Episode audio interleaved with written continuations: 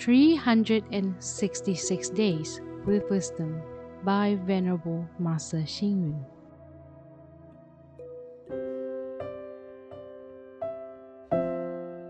January 27. Every moment is dawn. Every challenge is an opportunity. Every obstacle is a test. Every kind act is an innovation.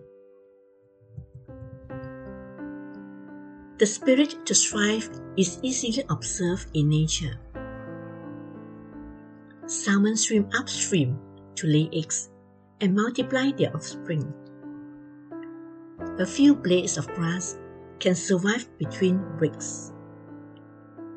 The branch of a chrysanthemum plant stands tall in severe weather, though its flowers have withered. All the animals and plants in the world strive to survive.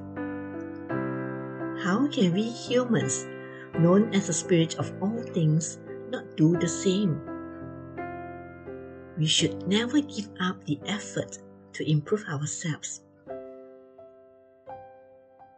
Any kind of job has its difficulties. However, with the spirit to strive for the best, we can produce outstanding achievements in any task. We can see restaurant workers waking up before dawn to prepare food for early business. Also, street cleaners sweep the streets during midnight so that people can enjoy a clean environment in the morning. It is evident that many people are doing the best they can to survive. If we want other people to appreciate us, we must constantly strive to improve and prove that we are capable. Traditionally, people raised pigeons because they could fly over long distance to send messages. And people liked to keep horses because they could travel far.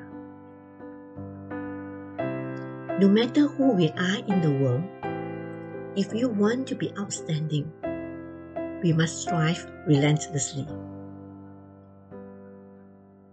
Read, reflect, and act. Everyone in the world has to strive to improve if they want to be outstanding.